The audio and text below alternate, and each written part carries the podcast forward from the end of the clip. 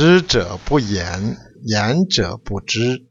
塞其兑，闭其门，错其锐，解其分，和其光，同其尘，是谓玄同。故不可得而亲，不可得而疏，不可得而利，不可得而害。不可得而贵，不可得而贱，故为天下贵。明白玄同的不言，言论玄同的不明白。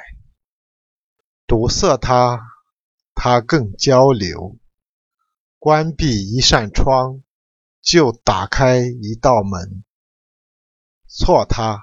它更尖锐，分解它；它更纷乱，和谐它；它像光，瞳孔它；它像尘。这种现象叫做玄同，所以道不会被亲疏利害贵贱捕获。这样的道。